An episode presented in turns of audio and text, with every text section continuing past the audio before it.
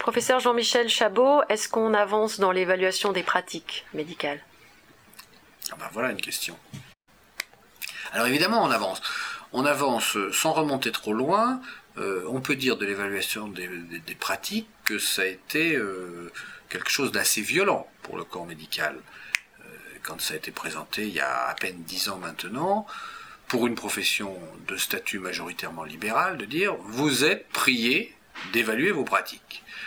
En réalité, dix, ans plus tard, quel petit point de vue, quel petit bilan on, peut faire? Eh bien, On peut dire que ça s'est bien installé, ça s'est d'autant mieux installé que au cours de ces dix années, on a fait bouger le dispositif d'évaluation des pratiques et qu'on a quitté une, version, une vision un peu sanctionnante de cette évaluation des pratiques qui aurait consisté à dire on examine ce que vous faites et puis on va vous dire si c'est bon ou pas bon, ce qui est assez inapproprié et pour tout dire intolérable, et on a évolué vers un système qui consiste à dire ce qu'on vous demande en tant que médecin, en tant que professionnel de santé, c'est explicitement d'analyser une partie de votre pratique. Et si on parle dans ces termes-là, l'obligation, elle porte sur cet engagement à analyser une partie de ces pratiques.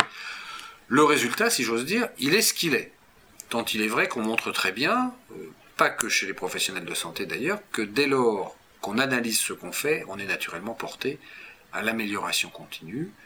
Et, cette politique euh, renouvelée euh, d'évaluation des pratiques, c'est naturellement quelque chose qui vise avant tout, non pas à décerner des certificats de bonne pratique, mais qui vise à engager les professionnels dans, dans une vision d'amélioration continue de ce qu'ils font, de manière à apporter à la population des garanties légitimes sur le service qui leur est offert.